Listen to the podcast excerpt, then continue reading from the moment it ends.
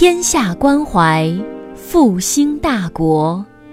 欢迎收听《复兴中华文化与中国战略高端论坛》专辑。复兴论坛中国科技大学分论坛是由兴业全球基金与中国科技大学共同发起，中国科技大学主办，兴业全球基金支持的一项高端文化论坛。复兴论坛致力于中华文化的探索，关注中国复兴的每一步。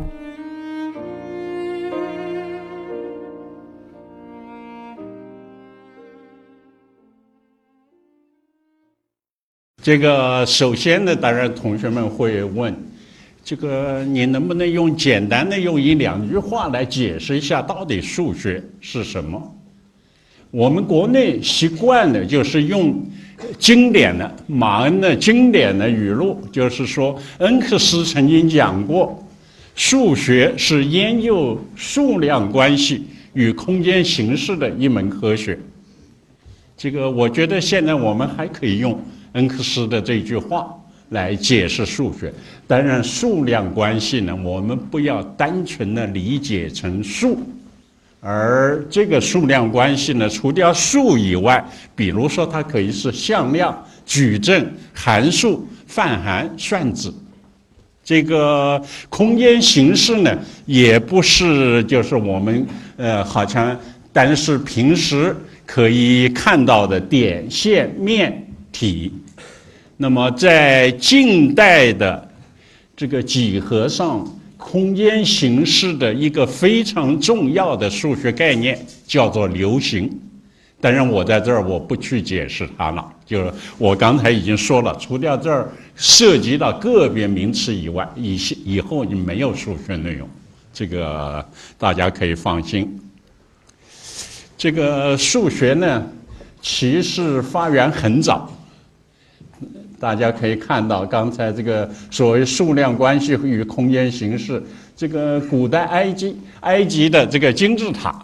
那就是典型的几何形体。这个这个是古代文明的一个重要的反应。也就是说，人们早在好几千年以前呢，就对这个数学有一定的认识，而且还有应用。这个是二十多年前我访问埃及的时候，他这个国家电视台采访，这个主持人呢，他一定要在以这个金字塔作为背景，在那儿去采访，这个嗯，所以就可以看出来，他们呢对几他们这个几何形体的认识和应用呢是非常重视的，像这个就是各种各样的。呃，几何立体的模型。那么刚才我提到一个重要的概念，叫做流行。这个是在现代数学的一性分支和理论物理上起着重要作用的，所谓卡拉比和姚模流行。这个姚当然可能在座很多同学都知道，就是邱成桐，因为广东话把邱念成姚，所以叫卡拉比姚。流行。那么数学的应用呢，在很长的时间里头，主要体现在物理、力学和天文方面。呃，但是现在呢，这个应用的范围越来越扩大。比如说，计算机以计算机为代表的信息科学、能源科学、环境科学。工程科学、生命科学，以至于金融、经济、管理，而几乎很非常多的领域，越来越多的用到数学。这个，而且这个趋势呢，看来今后还要更加发展下去。就是说，用的数学作为这个工具呢，在其他方面用的越来越多。那么，数学不仅仅是在这些学科方面有很大的作用，比如说，数学在国民经济的重大问题中间，和在国防安全的重大问题中间，也有很大的作用。这个国民经济，当然这个问题涉及到很多很多方面。比如我举一个例子，那个中国是一个现在具有十三亿人口的大国，这个保证粮食的供应，这就是一个很大的问题。所以从七十年代末，国务院他就提出了这样一个课题。说你现在等每年等到夏收、秋收都完成以后，到年底，从这个村、乡到县，再到专区、到省，最后到中央，这个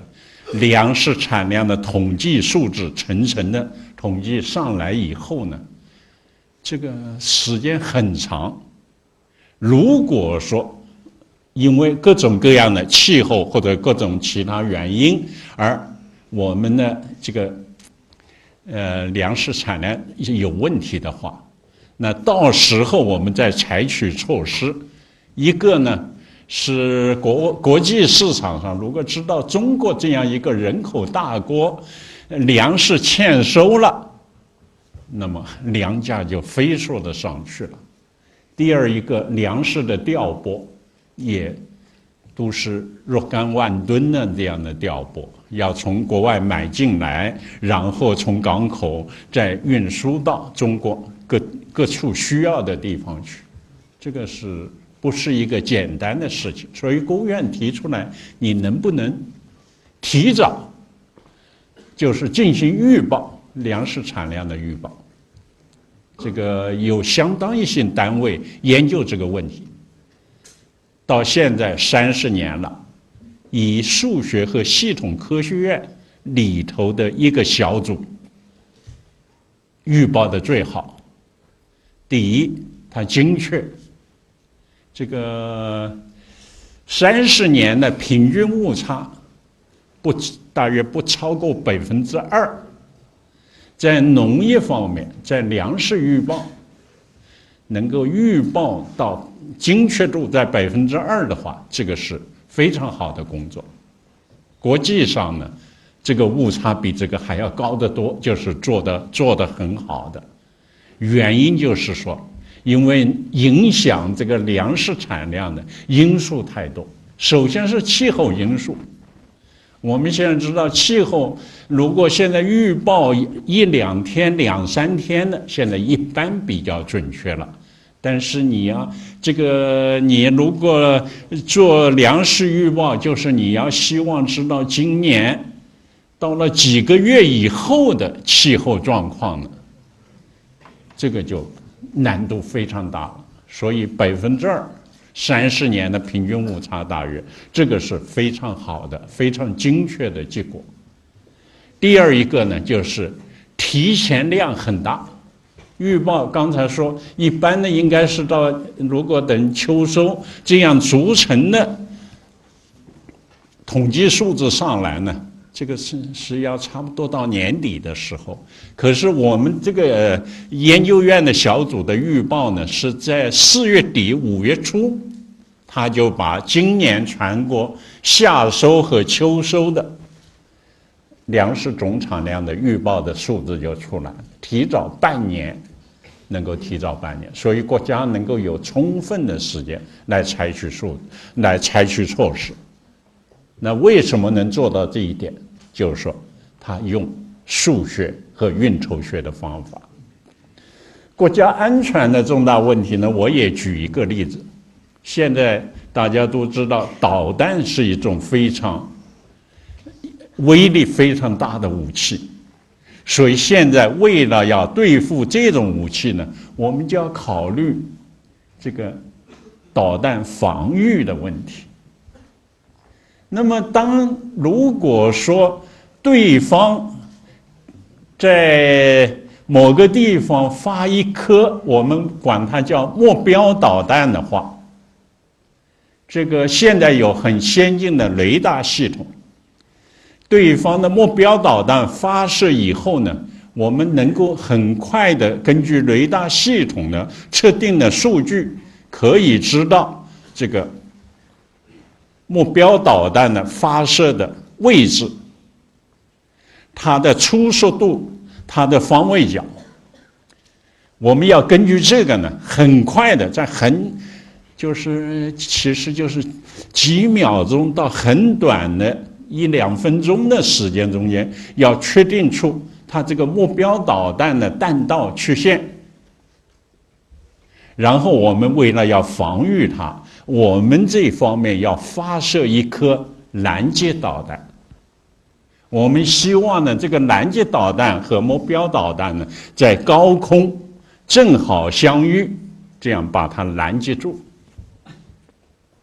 那么我们呢，呃，拦截导弹通过什么样的弹道曲线发上去呢？当然，其实。大家稍微想一想就可以知道了。如果我们拦截导弹是跟它的弹道曲线跟这个目标导弹曲线呢，在高空这两根曲线正好相切的话，一般说来拦截效果是最好的。因为怎么导弹的速度实在太快了，速度太快了。如果你不是相切，而是成。某一个角度的这这两根呃这个曲线成某个角度的话，那么只要时间差非常微小的一点点时间零点零几秒，那么这两个就完全错过了，达不到拦截的目的。所以我做这样的简单的解释就可以知道，像这样重大问题中间里头包含了数学问题。不仅仅有计算数学的问题，有那个控制论和数理统计的问题，而且实际上呢，如果稍微深入一下就知道，里头还包含了基础数学，就纯数学的问题。所以就是说，数学现在在各门科学中间用的越来越多，在国民经济的重大问题中间，在国家安全的重大问题中间。用的越来越多，比如说，这个就是用有限元方法呢，做这个飞机整体的跨音速流计算的一个三角网络图。其实数学在这些问题上的具体应用，这个就是我觉得这是是数学的作用的一个。相对说来比较次要的方面，数学最大的作用还是对人才培养的作用，对教育的作用，这个数学起到更大的作用。比如说，你数学学的比较多、比较好，它就有比较好的几何直观和空间想呃想象的能力，就有很严谨的逻辑推导的能力。就有分析问题和归纳问题的能力，当然对问题你可以进行证明和计算，而所有这些能力都是创新必不可少的。我们有的时候开会遇到科学院的其他学部的同志，遇到工程院的院士，那么这些院士呢，有的时候跟我谈起来。他们说，他们在中学阶段或者大学阶段都曾经对数学非常爱好，甚至于有的人说，我当时也想上数学系，后来因为种种的原因，没有最后没有上数学系。他说，我现在在本专业方面能够做出一些较好的工作，这个跟我当年在中学里、大学里对数学比较爱好。下了一点功夫，跟这个是分不开的。从这个中间就可以看出来，就是说数学呢非常重要的，在培养人的能力、提高人的素质，具有非常重要的作用。当然，就是说，实际上这方面可以举出很多的例子来。这个很多很有成就的学者，并不是数学家，但是。他们的数学修养是很高的。那么，也许同学要问：现在我们有计算机，计算机普及了，性能很好，那么是不是有了计算机就可以代替数学了？不然，有了数算，有了呃计算机以后，那么计算机只能进行数值运算。你要能很好的运用计算机，你做各种问题研究的，不，我这儿不是单指数学，就是做其他方面研究的。那么你要用计算机的话，首先你就要对你所研究的问题建立所谓数学模型。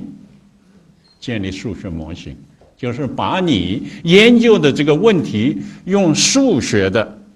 语言来表达出来，就建立数学模型。有了数学模型，你要找合适的计算方法。有了计算方法，你可以用计算机来运算了。但是你这个时候还要估计它的收敛速度，要进行误差估计。所以看看，虽然是用计算机，但是建立数学模型，你要借助数学工具。你要选择计算方法，你也要靠数学工具。你要估计它的收敛速度和误差，你还是要用数学工具。所以有了计算机以后，并不是它能够代替数学，而是相反的，就是更加需要数学工具的帮助。这个是二零零八年十一月完成的曙光计算机。当时是非常先进的，就是每秒运算次数达到呃百万亿次，嗯，百万亿次。但是现在过去了一年带四个月的时间，在去年年底，就四个月前，已经有每秒运算速度到千万亿次的，已经出来了。所以现在计算机的硬件呢发展速度非常之快，而相应的倒是对计算机的软件，包括前面刚才提到的，对有一些数学工具，你要建立数学模型，你要选择计算方法，你要估估计它的误差和收敛速度，那么倒是这些方面呢，相应的显得发展了。虽然也不断的在发展，但是好像没有这个运算速度发展这么快，所以我我们觉得现在呢，就是内心方面呢是很需要加强的。那么，所以大概前面数学呢，主要就是 谈谈谈谈这些。那么，当然我主要针对同学的。现在同学们能够在中国科技大学学习，这是一个非常理想的环境，很好的条件。那么，但是我这儿呢，我想我还对青年同学要稍微谈几句，就是，呃，我们改革开放三十年来，这个经济发展成就巨大，经济上发生了面貌产生了根本的改变。这是非常好的一方面，但是另外一方面呢，现在社会上和我们周围的环境是不是过于讲求物质，过于讲求现实，追求短期的利益，是不是这种风气呢？有有所增长，一。包括这种风气呢，对年轻人、对教育、对科学研究，我觉得也有一定的影响。那么现在，比如说科技大学同学，我相信学学习都非常努力。但是我们问问有的同学说，这个很多有些同学他就是。目的呢，就是说我上大学或者我读以后读研究生，我就是希望今后能够有一个比较好的工作。这个好的工作就指待遇相当高，这个条件物质条件很好。当然，我觉得这些都无可非议。但是我们更多的要把思想呢，境界应该再提高一步。当然，也许有的同学说，我的目标、我的眼光比这个高，我这个大学毕业以后，我继续读博士、读研究生。我要拿在呃一个好的大学拿到博士学位，我今后要当上一个教授，我要获得国家的某某个比较大的奖励。当然，这些也是好的，也是无可非议的。不过，我们能是不是应该再树立更远大的理想呢？这个中国经济有了飞跃的发展，发展到现在的话，我们快已经现在已经到二零零九年，已经差不多成为世界上第二大经济实体的时候。那么我们就对科学技术要求更高，我们要求科技要能够引领我们的经济发展，我们要求我们的科技能够培养出世界上更高水平的人才。那么，像我们在中国科技大学学习的同学，我觉得应该。以这个作为自己的责任，就是说我今后应该在中国科技发展方面，使得中国的科技成为世界最先进水平的，也来引领中国的经济的进一步发展，给中国培养世界一流的人才。应该在这个方面，树把它作为自己的责任，作为自己的理想。我们每个人都在一个学院、科系、专业里学习，我们是不是在我们自己所在的这个学科方面，今后不仅仅在我们国内，而且在世界上，成为一个学术水平非常突出的人才？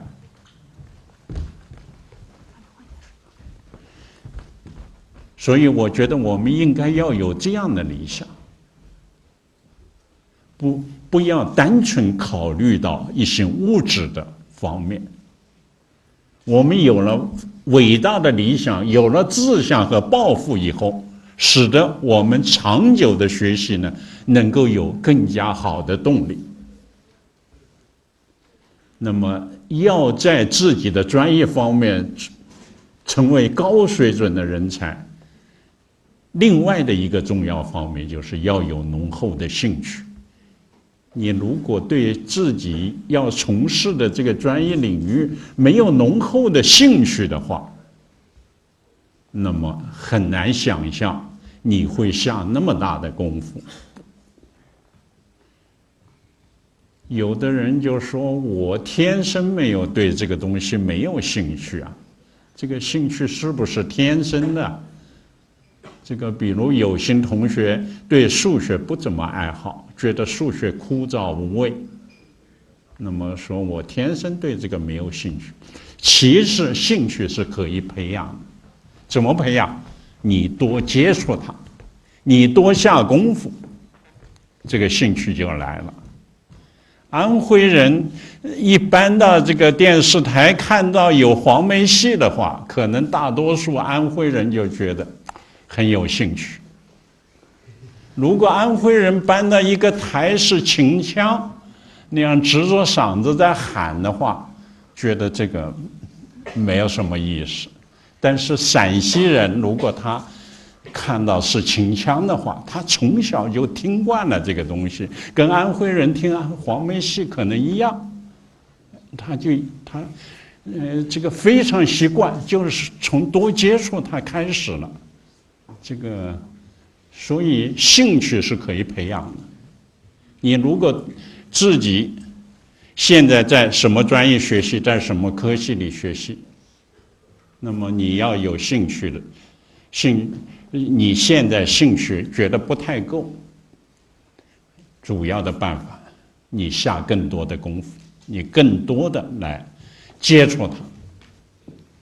最后你就觉得接触的非常多了，感情慢慢有了，而且越学越轻松，觉得我完全可以把它做得很好，自己很主动的多考虑这方面的问题啊，最后就成了很浓厚的兴趣。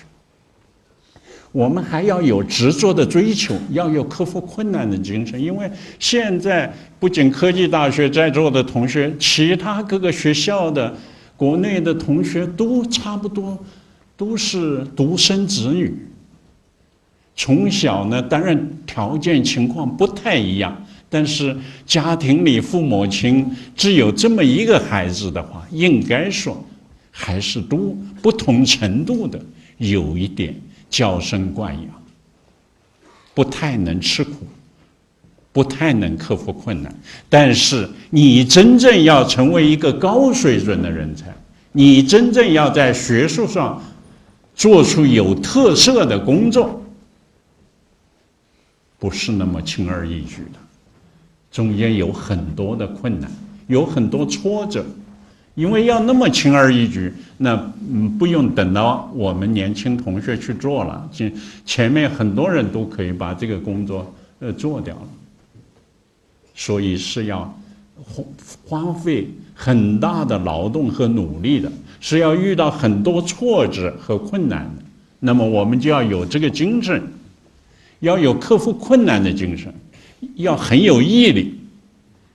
要有百折不挠的这样一种气概，这个就要从平时就要培养和训练。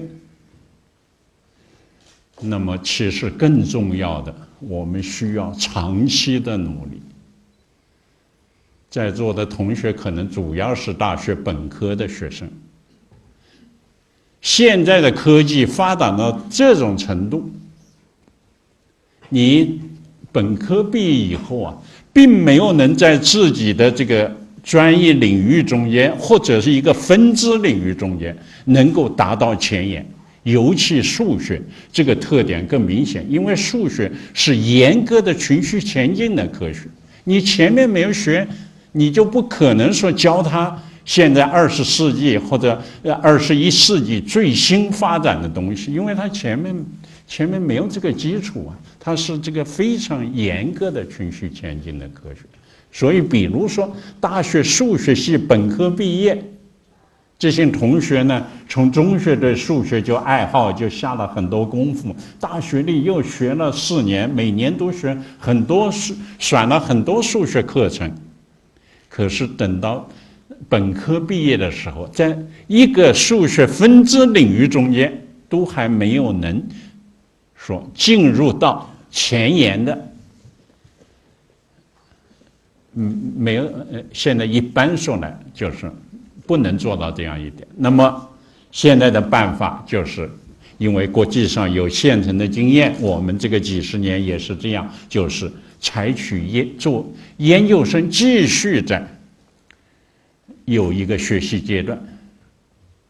那么等到你拿到博士学位的时候。应该说，你在一个，比如说是数学的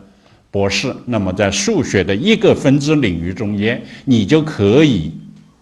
你可以，你已经入门了，你进入了前沿了，你可以独立开始工作了。那么大家从大学阶段开始算起，大学阶段、研究生阶段。这个已经差不多要十年的时间，但是拿到博士学位是刚入门呢，还不等于你已经做出了非常杰出的高水平的工作。拿到博士学位以后的五六年到七八年左右的时间，应该说是成才道路上最关键的阶段。这个时候，一个你拿到博士学位了，说明你在某一个方面已经到达前沿了，你可以独立开始工作了。第二个，这时候这个同学呢还比较年轻，年轻呢创新性性强，就是没有很多框框，他这个比较敢想敢干。同时呢，他这时候年轻，精力旺盛，精力旺盛，这个，所以这个时候，同时他比较少其他事情的干扰，所以现在的经验一般说来，尤其对数学或者理论物理这样的科目来讲，在拿到博士学位以后的那五六年、七八年中间是非常关键的阶段。当然，大家就可以看出来，我们从在座的有幸是大学本科的，相当多是大学本科的同学，到这个阶段呢，可以说大约十五年左右的时间，我们十五年都要非常努力。当然，并不是说你等到十五年成了一个高水准的人才以后，你就可以呃原地踏步了。你就可以不努力工作了。但是我说明，这个我们要成才的话，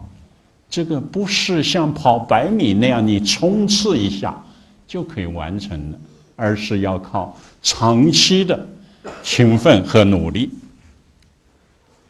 这下面是这个我挑了几个这个国际上历史上比较。著名的有贡献的数学家，当然因为时间的关系，我想我不去多这个多介绍了。这些都是非常出色的有贡献数学家。当然，有贡献数学家还远远不止这些。我这是呃中间挑了几张来这个给同学们看一看。这个这个数学呢也很嗯，这个像呃。数学的美现在也可以从图形上表现出来，比如说从很简单的数学概念，呃，通过计算机就可以描述描绘出这样的漂亮的图形出来。这样的图形也非常多，我这儿只是挑了那么两张给同学们看看。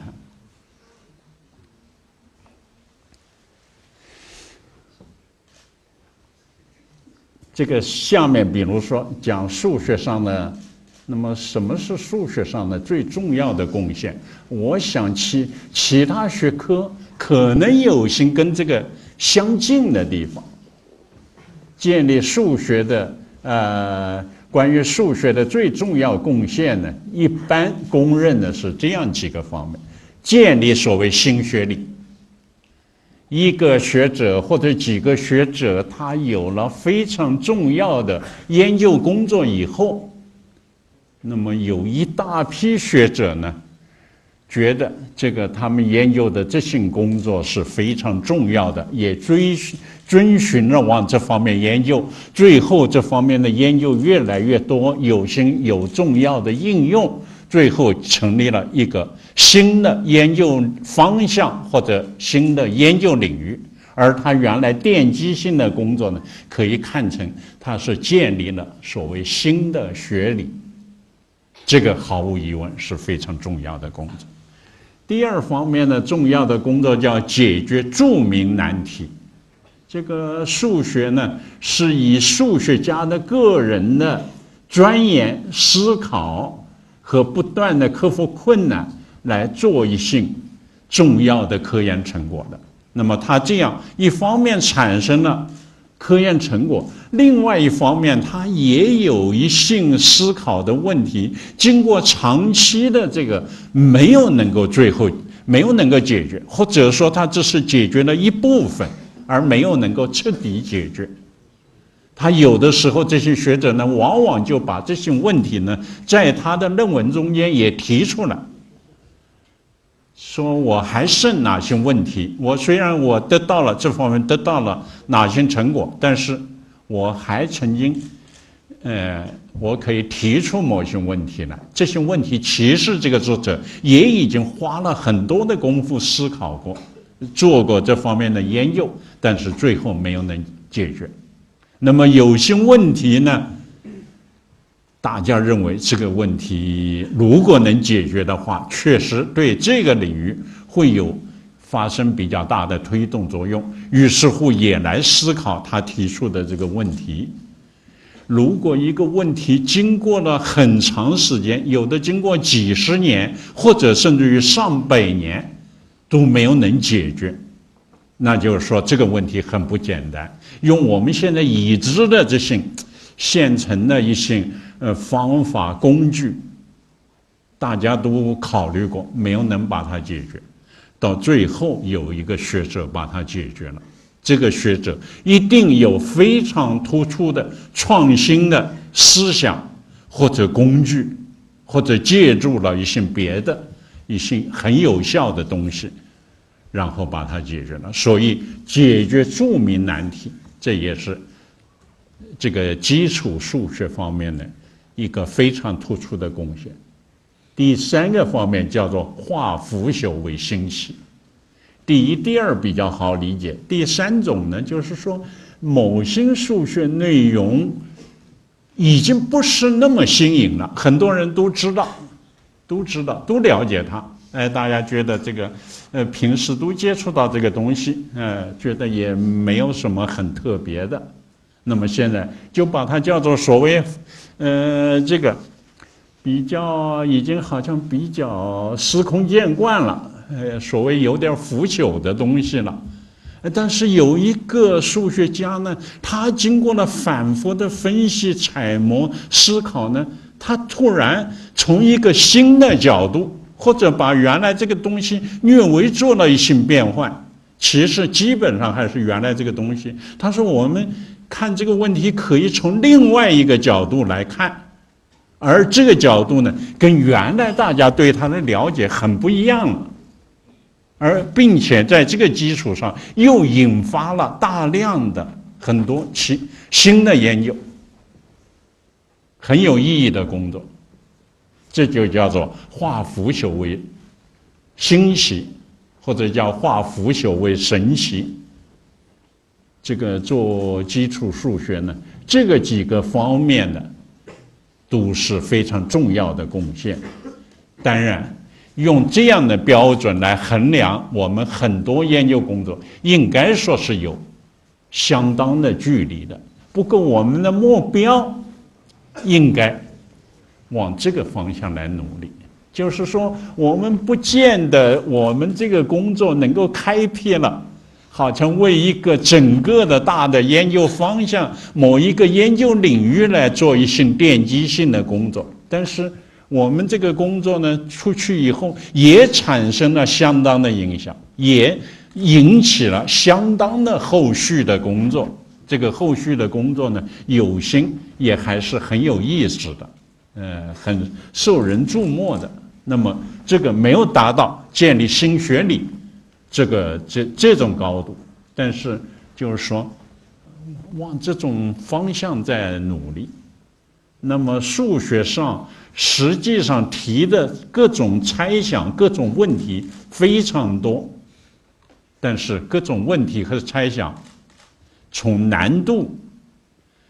呃，从对这个学科的影响，不完全不是在同一个高度上。刚才我说，数学因为是靠个体的研究的，每个人都可以提出问题，所以这种问题和猜想呢，是有不同的水准和不同的高度的。那么我们尽量要试图针对我们这个学科中间影响比较大的重要的问题，我们作为我们的努力的对象。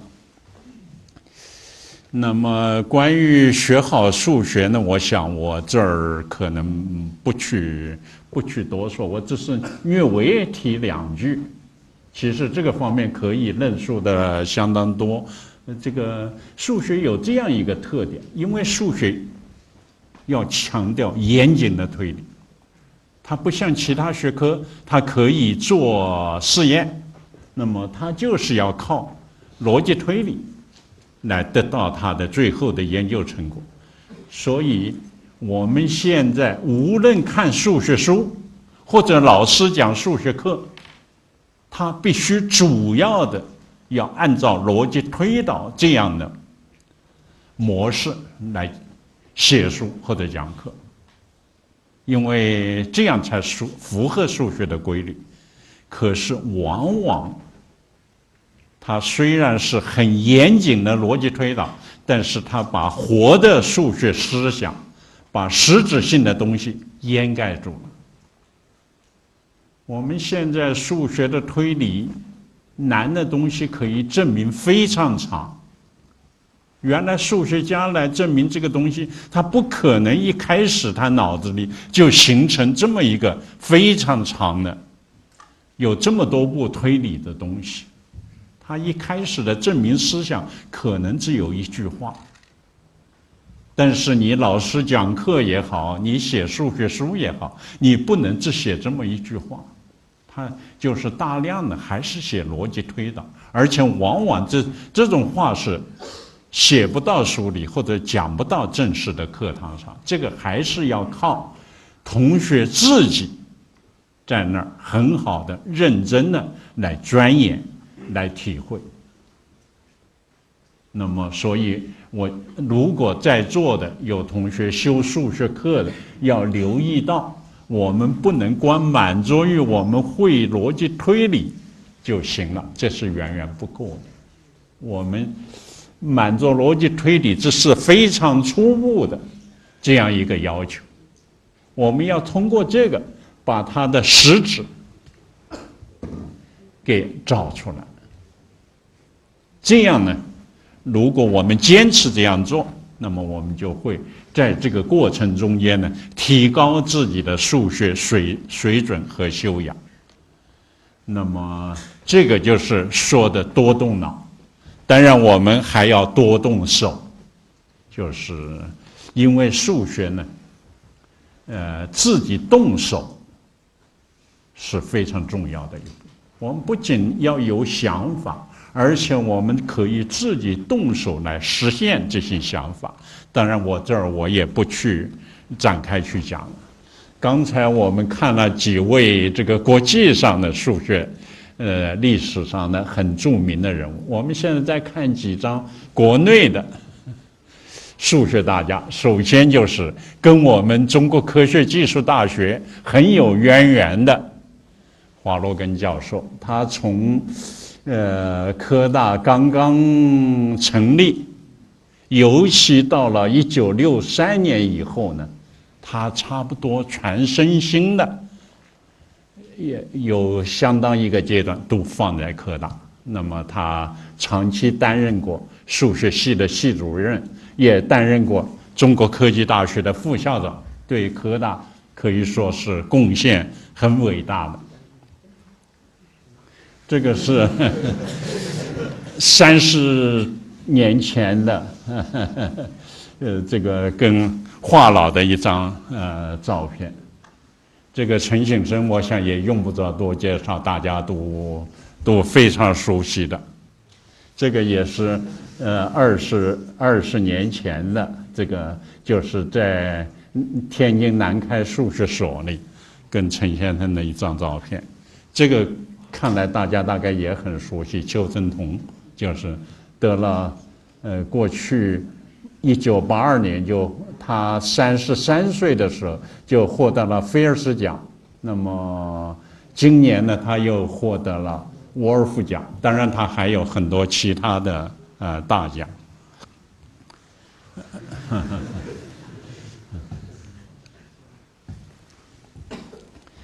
这个刚才我已经谈到成才是一个长期的过程，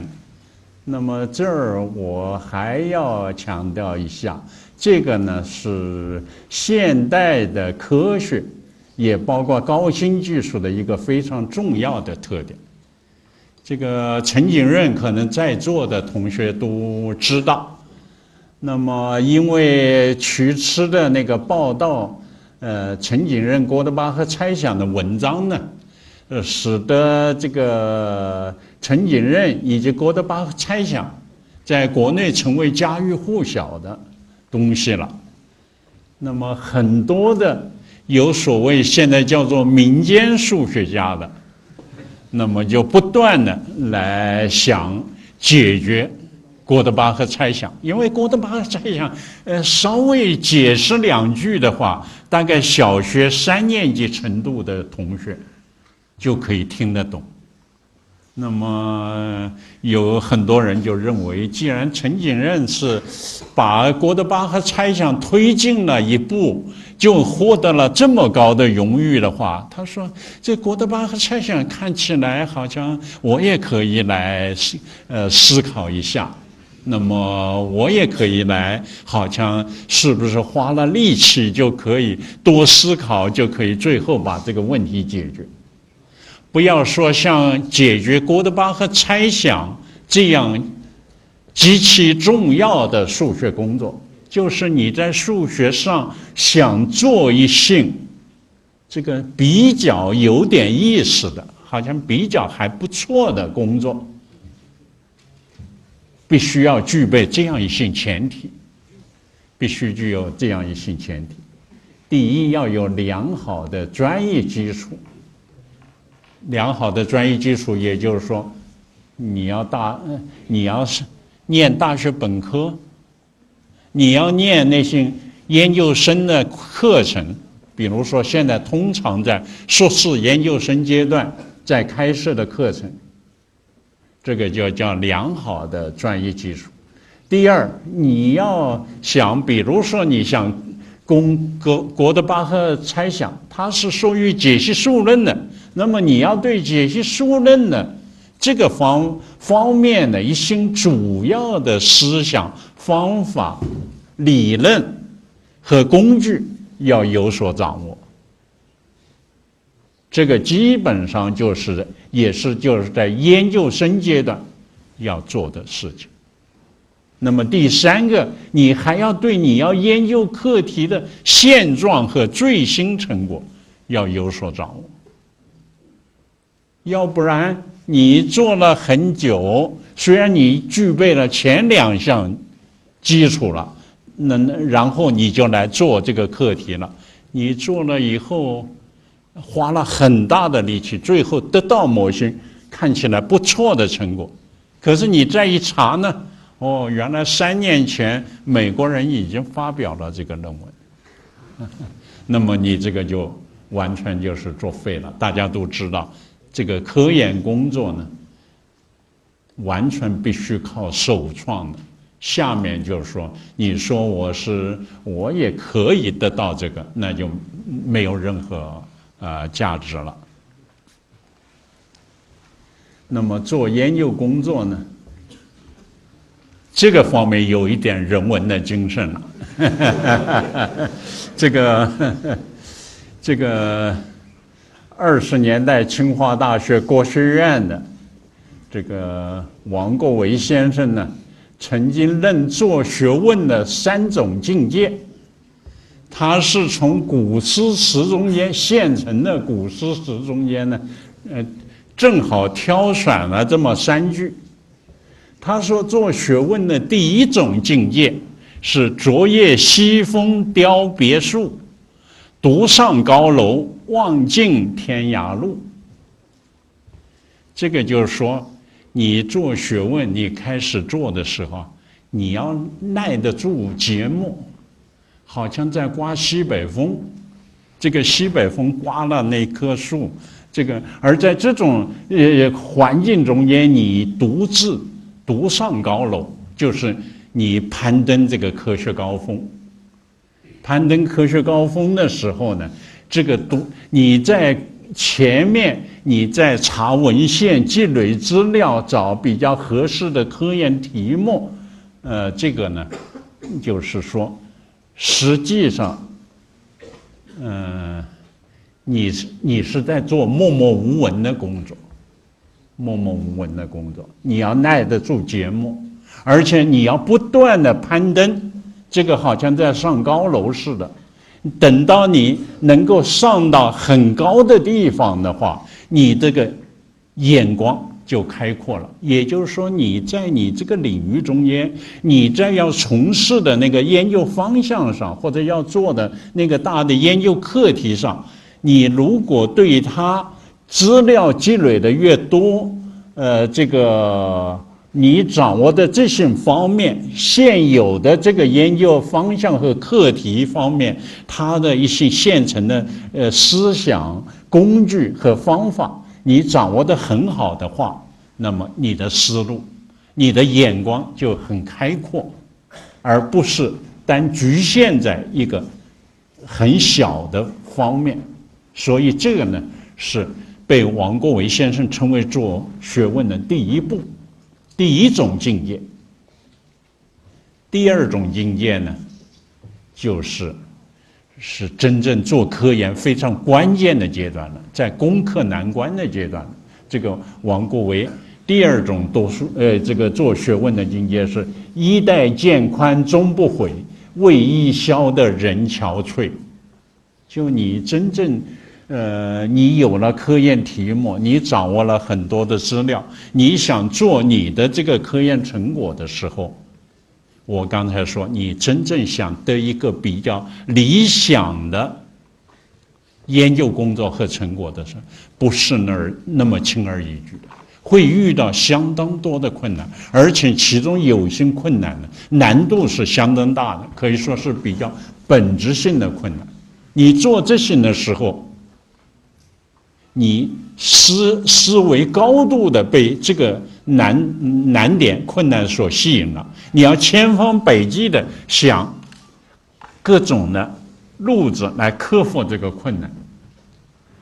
而且有的时候达到了忘情废食的程度，就有点像这个说的“衣带渐宽终不悔，为伊消得人憔悴”。你要这个难点难度是相当大的，但是你要得到这个工作，你。绕不开这个问题，那么你得想办法来解决。没有，你又查了好多文献，这个文献呢，对你解决这个困难有点帮助，能够解决其中的某些呃某些地方能够有点帮助，但是呢，并不能告诉你一个很好的马上能够解决这个困难的办法。你要自己努力，而且努力呢。不是一下子能够成功的，你要想想尽各种各样的办法，最后好像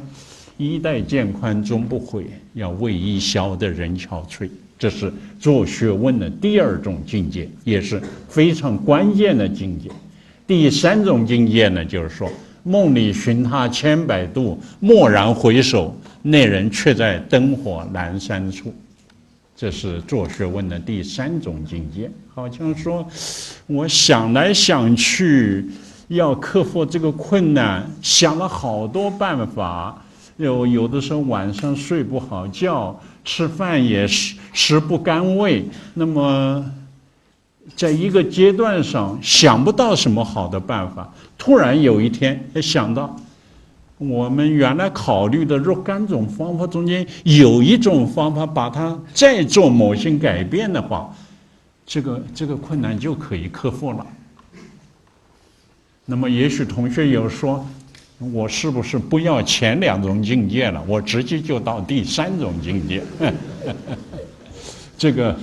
第三种境界不是这样偶然就能得到的，它。是建立在前两种境界的基础上，如果没有前两种境界的基础，不可能有第三种境界。所以，这个我想做学问呢，比如说，包括像数学研究，应该说这个，这他论述的这个做学问的三种境界，是非常有道理的。那么。我想，我再用一点时间呢，谈谈现在，呃，当然也可以说跟人文方面有点关系的和这个，呃，呃，现在非常重要的一条，就是最后谈一谈一谈关于科学道德和学风，这个，那么。我们我前面讲了，我们的经济的发展取得了非常骄人的成绩，但是我们科研、我们的教育跟我们的经济发展相比，应该说存在着某些还存在着一很多的不足。那么其中非常重要的一条呢，就是说。我们在科学和教育上现在都有不同程度的急功近利，有某些浮躁的问题，而其中表现的非常突出的呢，就是所谓学术不端行为，这个是表现的最严重的。嗯，表现在这些事情呢，在青年同学身上也有也有些表现和影响。青年同学当然就是说这个。呃，责任并不在青年同学，而是在，呃，这个整个的大的环境，在社会和在成年人，这个在这个方面呢，引导和教育不够，年轻人也受到影响。比如说，现在，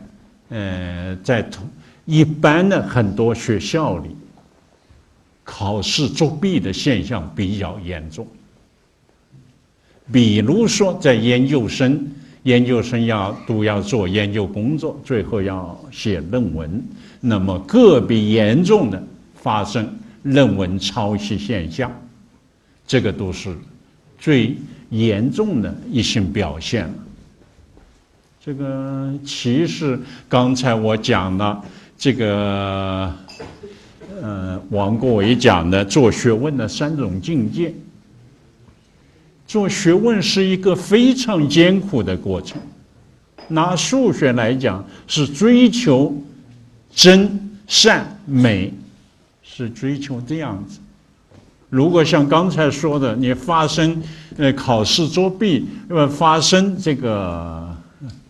抄袭现象，这个完全是跟科学的目的完全背道而驰的。所以这个，嗯。那么，我可以给同学们扼要的讲几句啊，过去大学里的情况。我是一九五六年到一九六二年在北京大学，那时候这个北京大学理科的本科啊，要不管你呃这个怎么学，不管你的成绩怎么样。那几年中间是六年制，所以我一九五六年到一九六二年在北大读本科。那么我们刚入学不久，一个学了一个多月，老师就想看看这些同学，嗯，接收的程度怎么样，要摸摸底。他举行一次小考，刚刚一个多月，考试的结果呢？有超过三分之一同学不及格，这个对同学们是一个很大的打击，因为这些同学到北大数学系来读数学呢，是原来中学里多年来数学成绩非常突出的同学，对数学很爱好，而且上的中学都是各地的很有名的重点中学。被同学们、老师公认为学习数学成绩非常突出的，到了这儿来，第一次考试就不及格。那么对这部分同学，情绪打击很大。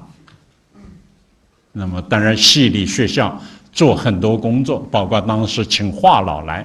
给大家，呃，做报告。华老就讲这个，嗯。大家都知道的，嗯，这个，嗯，天才在于勤奋，聪明在于积累，呃，这个讲，嗯，当然华老的话是很有说服力的。我在北大读六年本科，当然包括后来四年呢到中国科学院去当研究生，在这个过程中间，没有听到有哪个同学考试作弊。没有听到，尽管就是说不及格对他们打击这么大，但没有同学作弊。那时作弊的条件比现在要好得多。我们有些课程呢是两百个左右的同学修的，那么考试的时候就两百个，两百个同学一起考，跟这个考场跟这个差。可能大小相仿佛，监考老师一位，当时是应该说是五十岁的，我们当时觉得是很老的教授。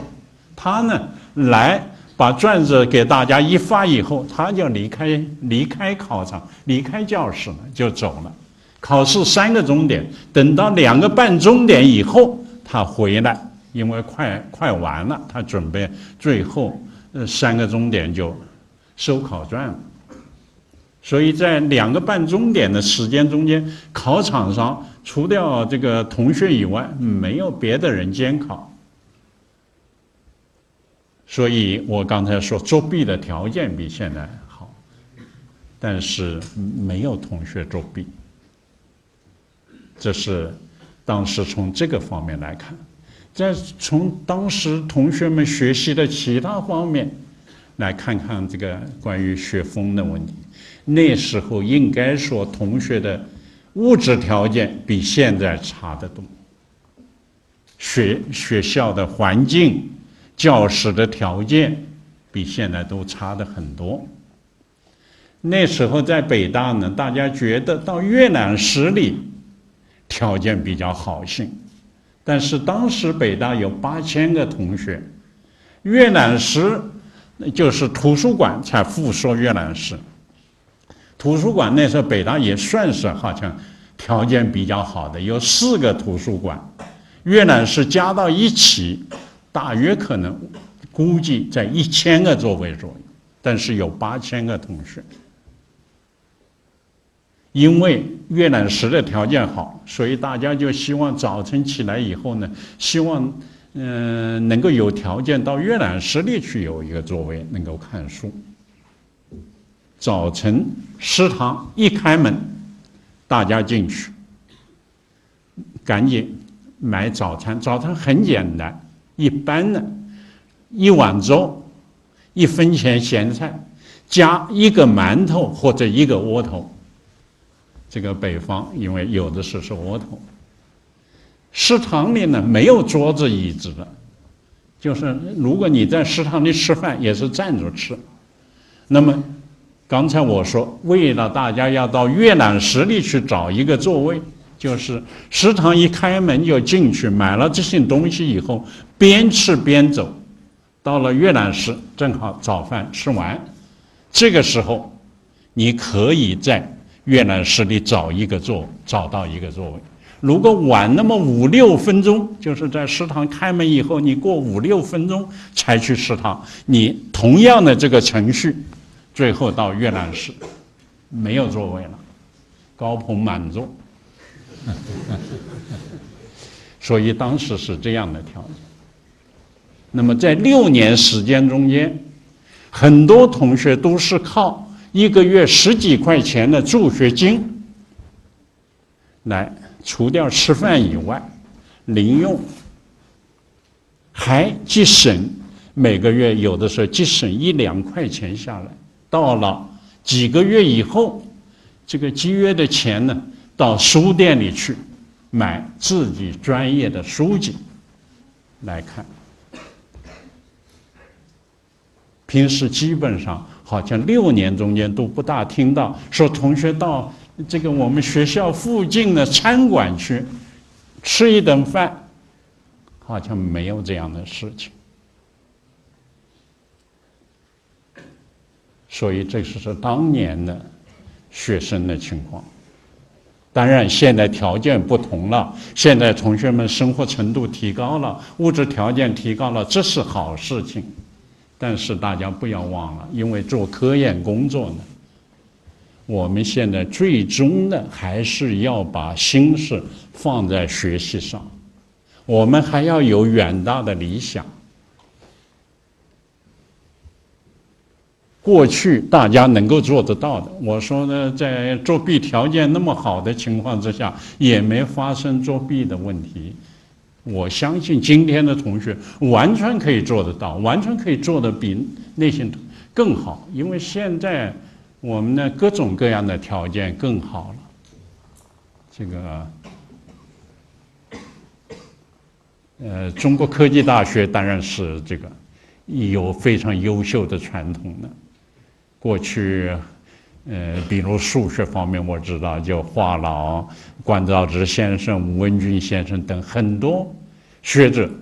都为科技大学培养人才做出了很大的贡献。而确实科技大学培养的人才，不仅在国内的声誉很高，那么其中也有不少同学到国外去深造工作，最后表现都非常好。那么，我想现在中国科技大学当然有了更好的发展。这个同学们，这个只要能够认识到成才的道路是一个长期的过程，这认识到现在国家对同学们的期望更大，中国的未来从经济的发展，从科技、教育各项事业的发展，都。要依靠我们领军人才的这个他们的水平，他们的操守。科技大学，我觉得在这个中间呢，是应该承担更多的、更光荣的任务。那么今后在培养人才方面，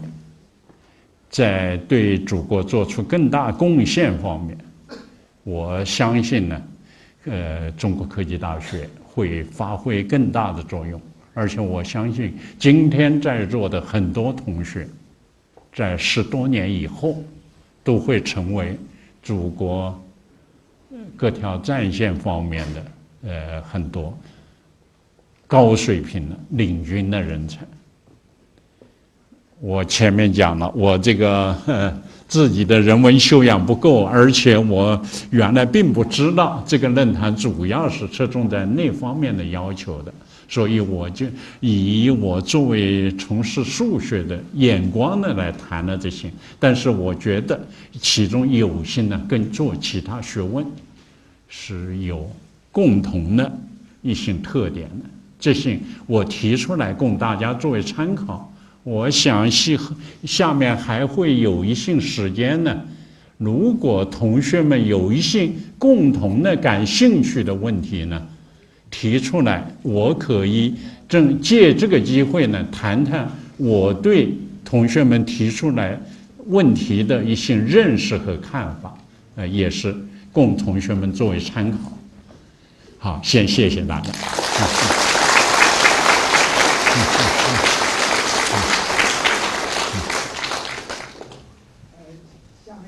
哪位同学先引入一下？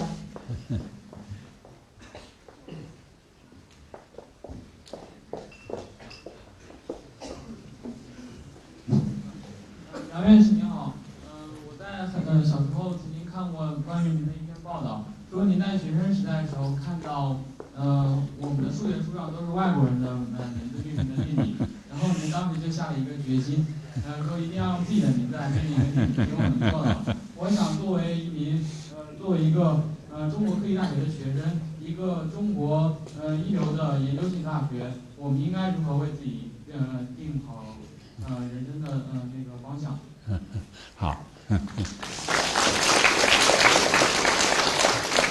这个是这样，呃，我是这个一九五零年到一九五六年。在江苏省南通中学读中学，那么我这个五零年刚上中学的时候，一个那时候年龄呢，还刚上中学还不到十一岁，快到十一岁了，不稍微差几个月，那个就是说年龄相对比较小一点。第二个呢，上初中一年级呢。那时候的初中一年级，呃，这个所谓数学课还是学的算术，就是四则运算的应用题。那么那个呢，在小学五六年级就曾经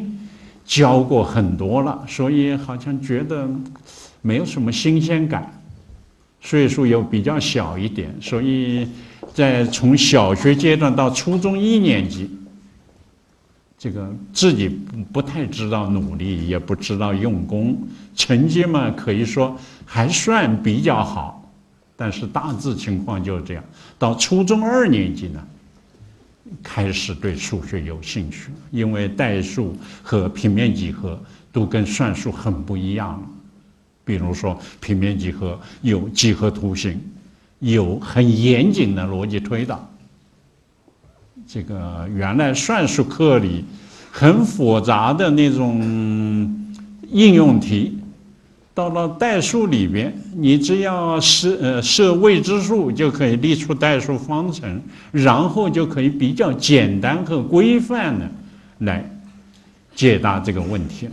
所以这样，从初中二年级，一方面年岁开始稍微大一点了，知道努力和用功了；一方面，我为这个几何和代数这些内容呢，对我有觉得比较新鲜，有一定吸引了。那么，上课很用心的听。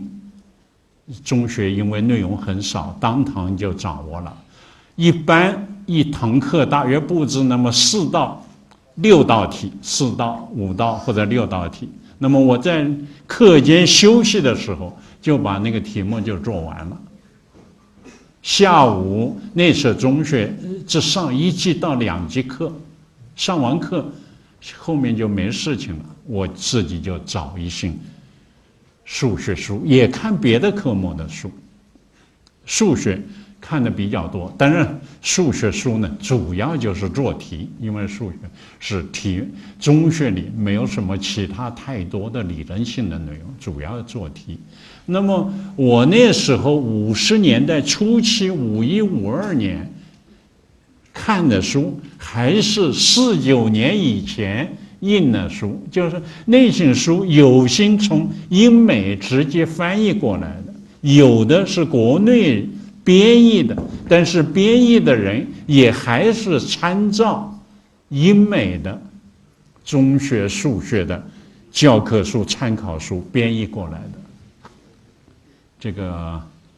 呃，所以里头呢，比如说英美直接的书，或者说我们中国人编的，这个它都是其中很多也一或者有相当一些嘛，提的都是外国人的名字。这个，那当时确实有这样幼很幼稚的想法，觉得怎么都是些外国人的名字，那么我们什么时候应该有以一些呃好像比较多一点的中国人的名字？曾经有这样的想法。那么主要就是说，因为就我刚才讲了，多接触了，那么多下了一些功夫，当然很快就体现出来。比周围的同学成绩要突出的多了，所以到初中三年级，我就，呃，下决心好像说，这个以后呢，我就念数学系，一辈子就搞数学，这个兴趣就是这样来的。至于说现在的同学应该怎么做，现在当然这个大家都已经是大学阶段了，我刚才已经说了，就是。嗯，同学们应该要有理想，而这个理想并不是停留在我以后希望找一个好的工作，物质条件好一点，或者我能当上教授。当然，我刚才说那那样想也没什么错，但是呢，不能只停留在那个程度上，我们应该要求更高一点。这个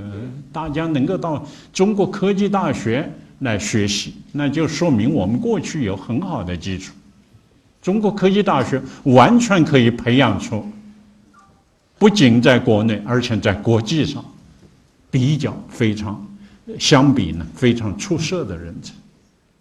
我们同学应该把这个作为目标。我们以后在自己的学科的发展上，在这我们的这个学科为祖国的这个相应的事业的。发展上都能够起到比较好的作用。作为科技大学的同学，我觉得要有这样的抱负，要有这样的志向。那么，我们就应该把现在的学习跟我们这样的目标联系在一起。我们在本科阶段很努力的学习，如果有机会，我们在研究生阶段依然这样很努力的学习。等到拿到博士学位以后，我们还不能停止自己的努力，因为刚才我讲，拿到博士学位以后的那几年的时间是相当关键的事情。这个如果说我们在座的同学能够这样做的话，我相信很多都可以得到很大的成功。这个就是我提出来供您参考的。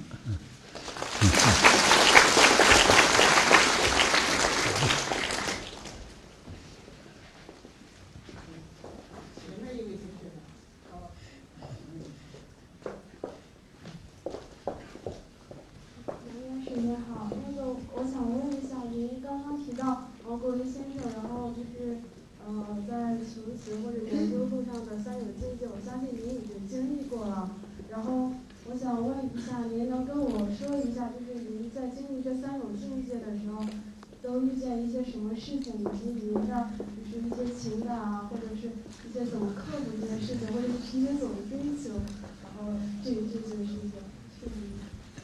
哈哈哈哈哈！哈哈，你你说。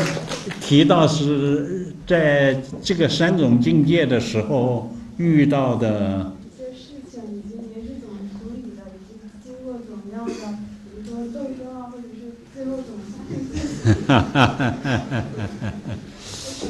对我一些帮助。好，呃，稍微说，稍微提提吧，这个。提，比如说第一种境界呢，这实际上主要是自己呀，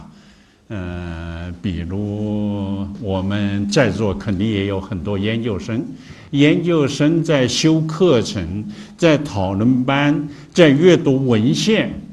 实际上差不多都是在在这个阶段上。呃，在这个阶段的时候，容易产生的一个倾向。就是说，同学们往往因为现在又有这个，也很多的学校，我不知道科大怎么规定的，很多学校都规定你要拿到硕士学位，你要发表什么样，发表论文是发表几篇，SCI 是占什么分量？你做拿博士学位了，对同学压力很大，这个所以有心我也可以理解。现在同学，呃，在我们那时候呢。倒没有这样的压力，但是确实年轻人呢，很多都有这样的想法，就是说我能不能比较快的进入到一个专门领域里，然后就在那儿开展研究工作，就马上能够写出论文。这种想法是好的，嗯，也有的可以成功的，就是说你先从一个点突。好像突进去，但是突进去以后，你先做了一两篇论文以后呢，你必须要不能老在这个一个点上，这个不断的在那儿，你需要扩大你的视野，扩大你的视野，也就是说，你对你自己要研究的那个领域或者研究方向呢。得要掌握的比较全面，要读的文献要比较多，考虑的问题也比较多，而不能在一个非常狭窄的方面，嗯，老在考虑考虑问题，那样的话，你最后做不出很。比较高水平的东西，你反反来覆去，只是围绕着很窄的一个方面，你没有很用武的比较广阔的这个园地。嗯，所以就是说，其实，在研究生阶段呢，嗯，一般说呢，不宜于太急躁，不宜于你现在一点先突进去，而是还是一开始呢，你最好。尽量在老师的带领之下，你掌握的阅读的文献就要多一点。对于这个领域呢，你掌握的它的理论和工具呢，尽量稍微全面一点，思考的问题也比较广泛一点。也就是说，一开始你就把舞台搭的比较大一些。这个是大概在第一阶段呢，呃，这个最可能最主要的要遇到这个问题。第二个阶段呢，就是说，刚才我已经说了，嗯，那是非常关键的阶段。就你做一个比较有意思的，不说最很伟大的工作，就是说还是比较有意思的工作，那么你中间一定会遇到，呃，相当多的困难。有些困难是很本质的，嗯，一般说呢，没有很现成的办法，你就可以完全靠着这个来。嗯，没有现成的蓝本，所以你就必须要不断的思考，而这个思考的过程呢，你精力会高度的关注。我就说中间会有的时候会忘情废事。那时候比较年轻，比如说我们在做内心工作的时候，大家呢都还比较年轻，住集体宿舍，吃集体食堂。平时吃饭的时候到食堂都想看看有什么比较好的菜，能够吃一个比较好的菜。可是你如果真正在那个第二个刚才说做学问的第二种境界的时候，你在那段时间中间，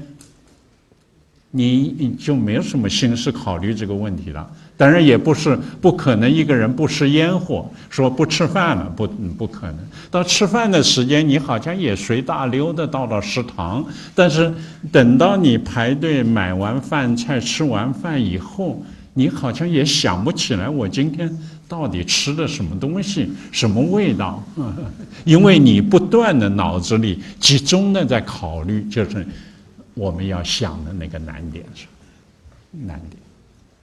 晚上呢，到七八点或者八九点，你哎想到有一条路好像可以走，你就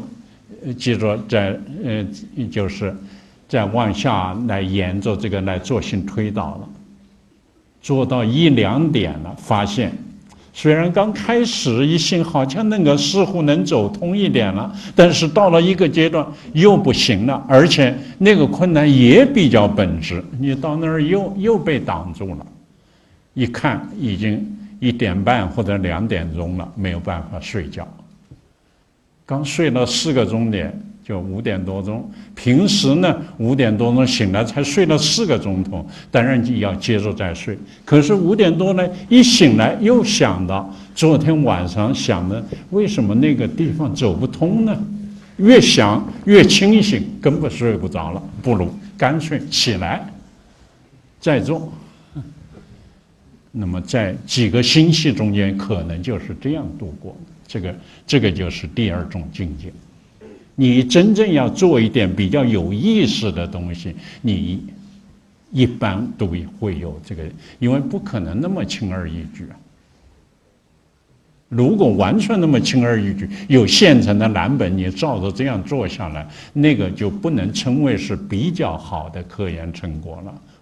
因为你基本上就照着人家这么做下来就完了。那么，属于第三种境界呢，有的时候也是这样。比如说，呃，在这个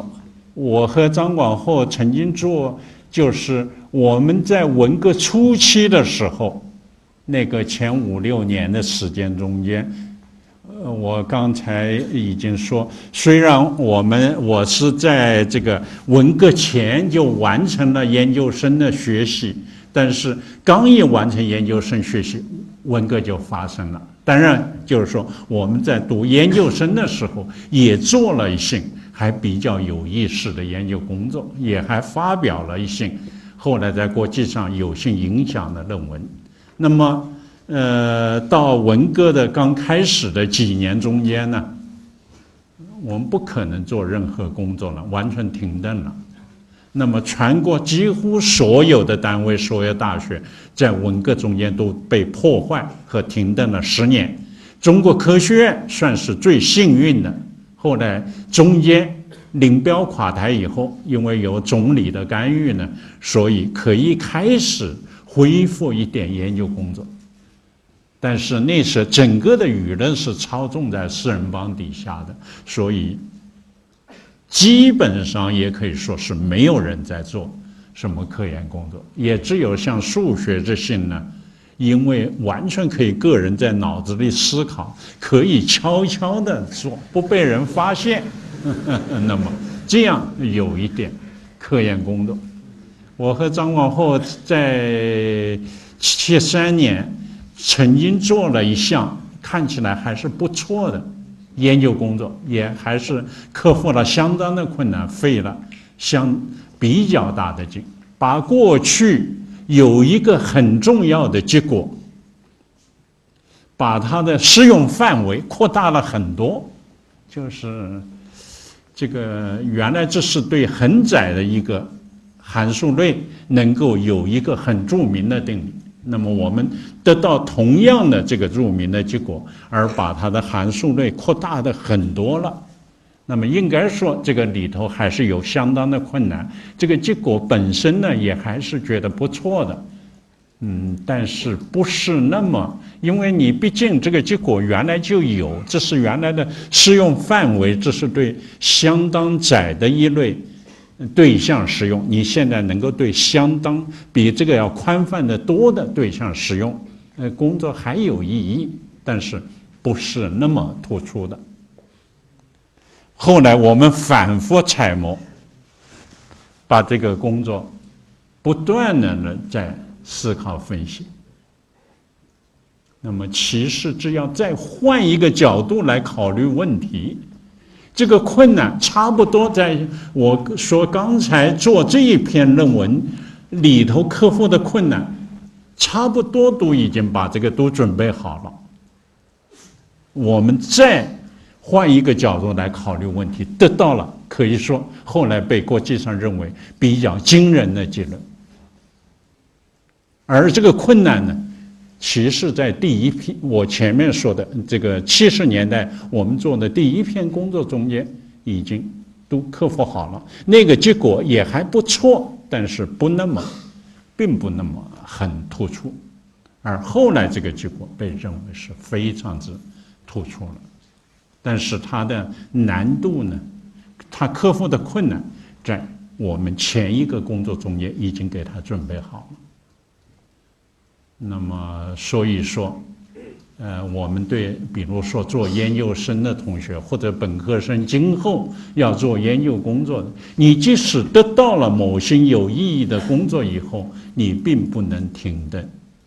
你还可以反复思考。当然，你换一个角度考虑，并不是那么容易和简单的。这个中间确实也是做了很多。但是，你如果我们做了。刚才说的是七十年代的头一篇论文，我们就停，就停在那儿，就或者另外再换一个问题来做的话，那就比较可惜了。因为后面这个成果呢，应该说要它的影响、它的重要性更要大得多，而且它实际上差不多准备工作都已经做好了，做好了。那么，所以关我想关于刚才这个同学提问的三种境界呢，我就好像可以稍微讲述一点这个过去的这样的这样的自己的经历呢，供同学们作为参考。